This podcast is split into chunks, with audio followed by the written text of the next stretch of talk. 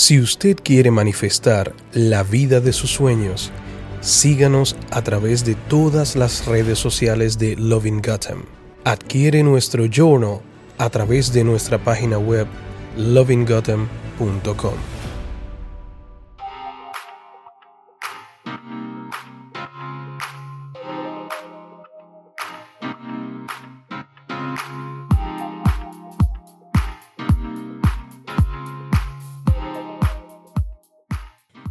noches a todos. Bienvenido a otra edición de Proseco Amore. Gracias por la sintonía. Eh, hoy, como todos los viernes, nos damos cita aquí para debatir temas en este panel que nos conciernen a todos en la sociedad. Por favor, le pedimos que se queden sintonizados hasta el final del segmento, que es donde le damos a ustedes eh, las herramientas y hablamos de soluciones. Claro, siempre contando con el aporte incondicional de mi querida Ana Colmenares. Bueno, eh, hoy tenemos en el estudio una invitada eh, que se ha prestado para venir y tocar un tema bien fuerte. Amy, introdúcete. Buenas noches, mi nombre es Amy González. Gracias por invitarme hoy. No, gracias a ti, el honor es mío que tú hayas eh, accedido a tocar este tema tan fuerte. El tema que vamos a estar eh, tocando hoy, conversando, es la falta de amor propio. Y cómo impacta la vida de un ser humano cuando uno va por la vida sin esa base eh, de autoestima eh, que uno debe de tener desde que uno es chiquito. Entonces, Amy, siéntate cómoda. quiero empezar este segmento dándome un draguito porque es un tema un poco, es un tema bien serio y es un tema que esperamos que ustedes lo reciban y que puedan aprender algo de esto a los que nos están viendo. Entonces, salud, salud por la vida y antes de iniciar.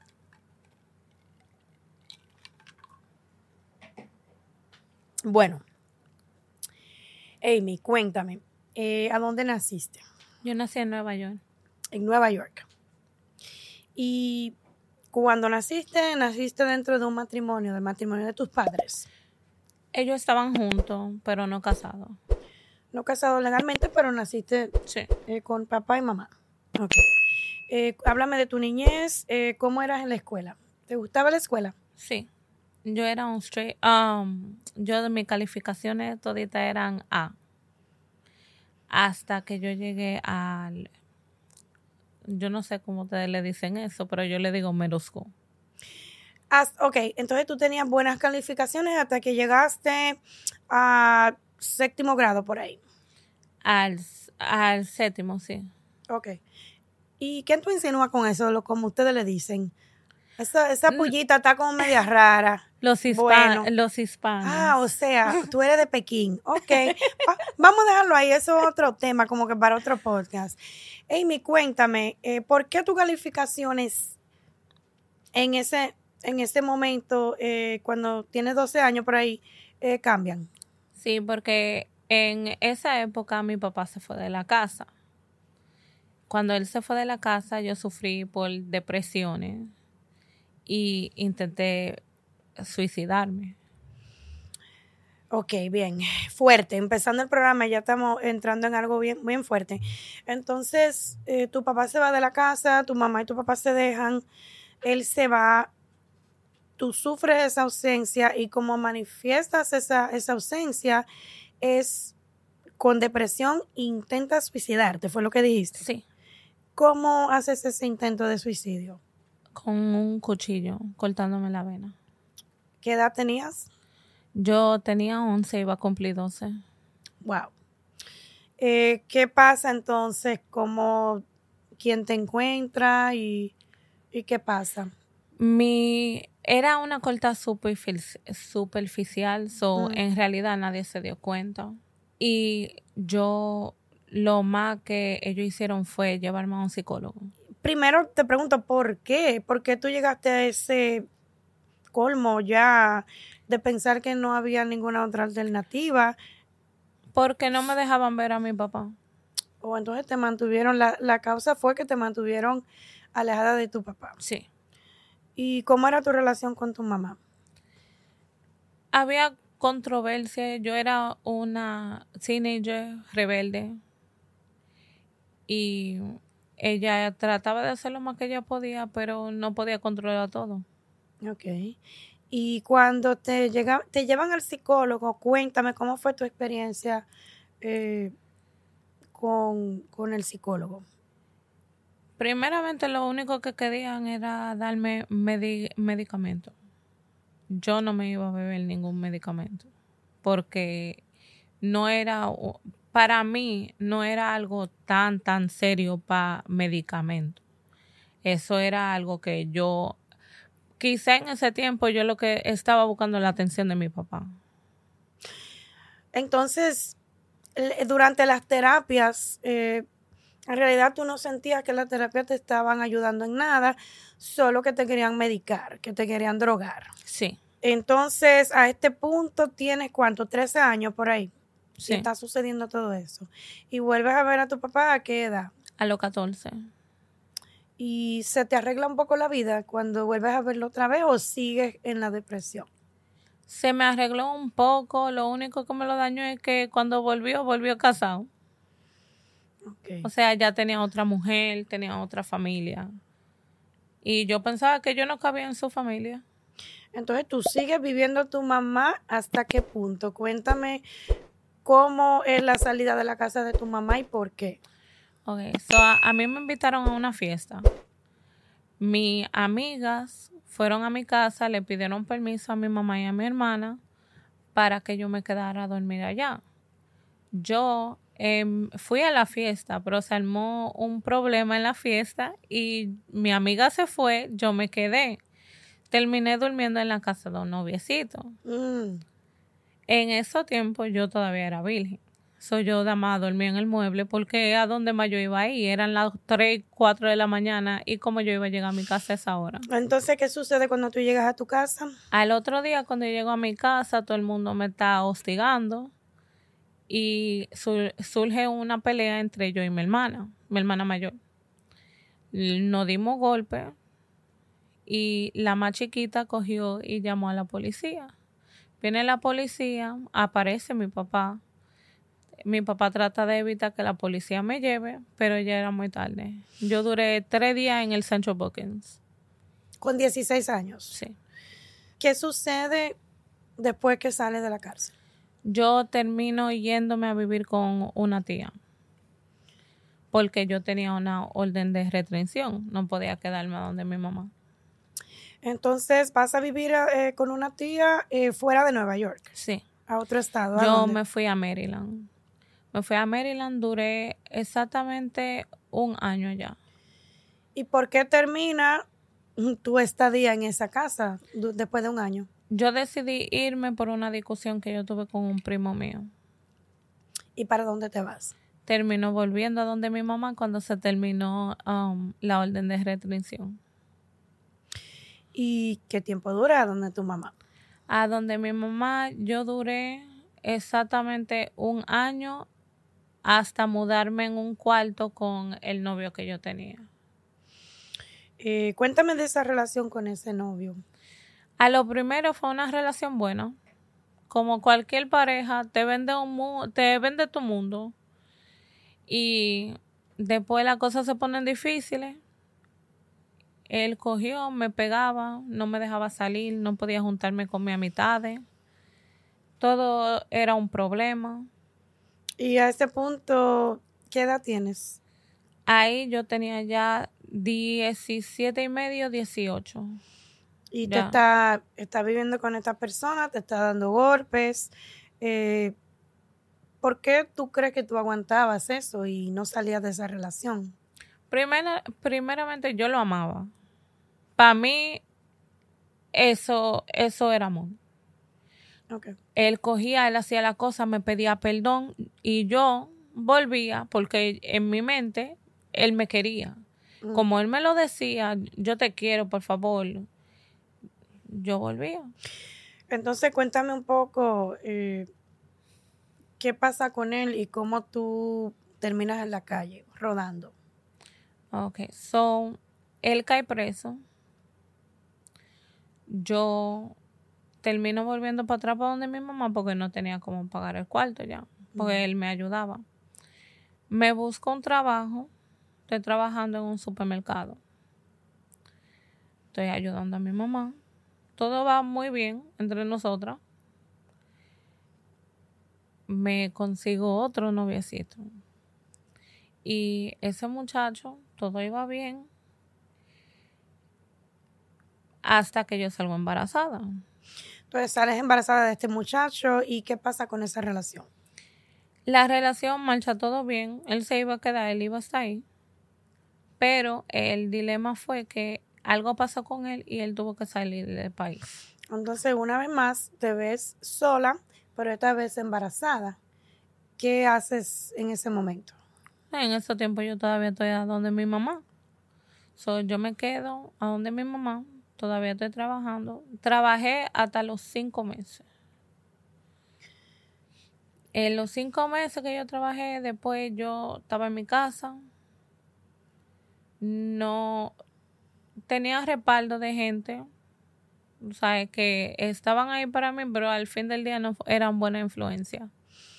¿En qué momento tú caes en ganga? Porque yo tengo entendido que tú también ingresaste a una ganga en la ciudad de Nueva York. Sí, en ese mismo tiempo. En esos tiempos. Entonces, estás embarazada, tienes un novio que te pega, cae preso, hasta que cae preso, inicias otra relación, estás envuelta en ganga, en malos caminos, ahora estás sola, entonces tengo entendido que vuelve el otro muchacho. Después, que yo, um, bueno, en, él coge, él sale de la cárcel. Cuando él sale de la cárcel, estamos juntos. Yo cumplo los ocho meses, él cae preso otra vez. Vuelve a caer preso. Sí. Wow. Entonces, ¿qué pasa cuando tú pares ese niño? Después que yo di a luz, mi mamá, mi mamá y nosotros vivíamos en Manhattan. Tuvimos que mudarnos de ahí porque ella tuvo un problema y después de eso, yo terminé en Maryland otra vez. Entonces terminas en Maryland otra vez, vive con tu tía, ¿verdad? ¿Tu tía? en un cuarto rentado. Ok. ¿Y en qué momento vas a parar a la casa de tu tía y por qué termina tu estadía otra vez a donde tu tía? Ya con un niño. Ok, so lo que pasó fue que al yo perder mi trabajo, yo caí en depresión otra vez intenté suicidarme otra vez. Entonces ya tienes que edad. Ahí ya yo tenía 20, 22, 22. Entonces sigue esto de la depresión, eh, suicidio y qué ocurre cuando tú intentas suicidarte en la casa de tu tía. ¿Qué es lo que ocurre ahí? Mi tía coge me llama a una ambulancia y me interna. Al yo internarme, yo casi pierdo la custodia de mi hijo y tuve que recaudirle a la mamá de el que era novio mío para que ella me ayudara con el niño. Entonces, eh, la mamá de tu ex, eh, que era el que había caído preso, que te daba los golpes, se hace cargo del niño. Sí. Eh, ¿Qué pasa próximamente en tu vida? Él coge, él todavía está preso él, yo estoy a donde mi mamá, mi mamá me dice que yo no me puedo quedar ahí y yo me quedé en la calle dos meses y medio. Tú duraste dos meses en la calle. Sí, dama yéndome a bañar a la casa de la mamá de mi ex. Me bañaba ahí, comía ahí y por ahí mismo me iba. ¿En qué momento entonces eh, ocurre lo de tu matrimonio? ¿Te casas con este muchacho? So, para nosotros, nosotros cuando él salió, él supo mi condición, él no quiso que yo estuviera así. So, nosotros fuimos a un shelter. En el shelter nos dijeron que si no éramos pareja, mm, casados, que no podíamos estar juntos, que él tendría que ir para un shelter de hombre y yo para uno de mujer. So, él no quería eso. So, nosotros terminamos casándonos. Pero para nada, porque no, no terminamos en ningún shelter. Entonces se casan, quedas embarazada de un segundo niño. No, todavía no. Nosotros primero nos mudamos en un cuarto en la casa de la mamá, que ella tenía otro apartamento en Hebrón. Cuando estamos en ese apartamento, ahí él comienza a pegarme otra vez. Nosotros cogemos, nos dejamos, no, nos dejamos porque me dio una golpeada y yo no quería estar con él ya. So nos dejamos, él hizo algo y él vino a donde mí pidiéndome ayuda. Pero en qué momento, wow, porque tú volvías, se dejaba morir, pero siempre existían los abusos, los golpes, tú terminabas en la calle, o sea, tú has, eh, ha pasado, ha pasado mucho. ¿En qué momento tú vuelves con esta persona, tú quedas embarazada, tú le pares a esta persona que te maltrataba y entraba y salía de la cárcel? Ok, so. ¿Qué sucede cuando tú eh, pares esta segunda criatura? ¿Tú estás con él en ese momento? Cuando yo, y, y, cuando yo salgo de embarazada de él, yo cojo, estamos en la Florida, ahí fue que nació mi hija. En la Florida, donde el papá de él. Y nosotros estábamos bien allá. En la Florida fluimos, no me daba atención. Nada más hacemos venir para Nueva York y todo cambia. Todo coge y todo cambia en el sentido que este muchacho,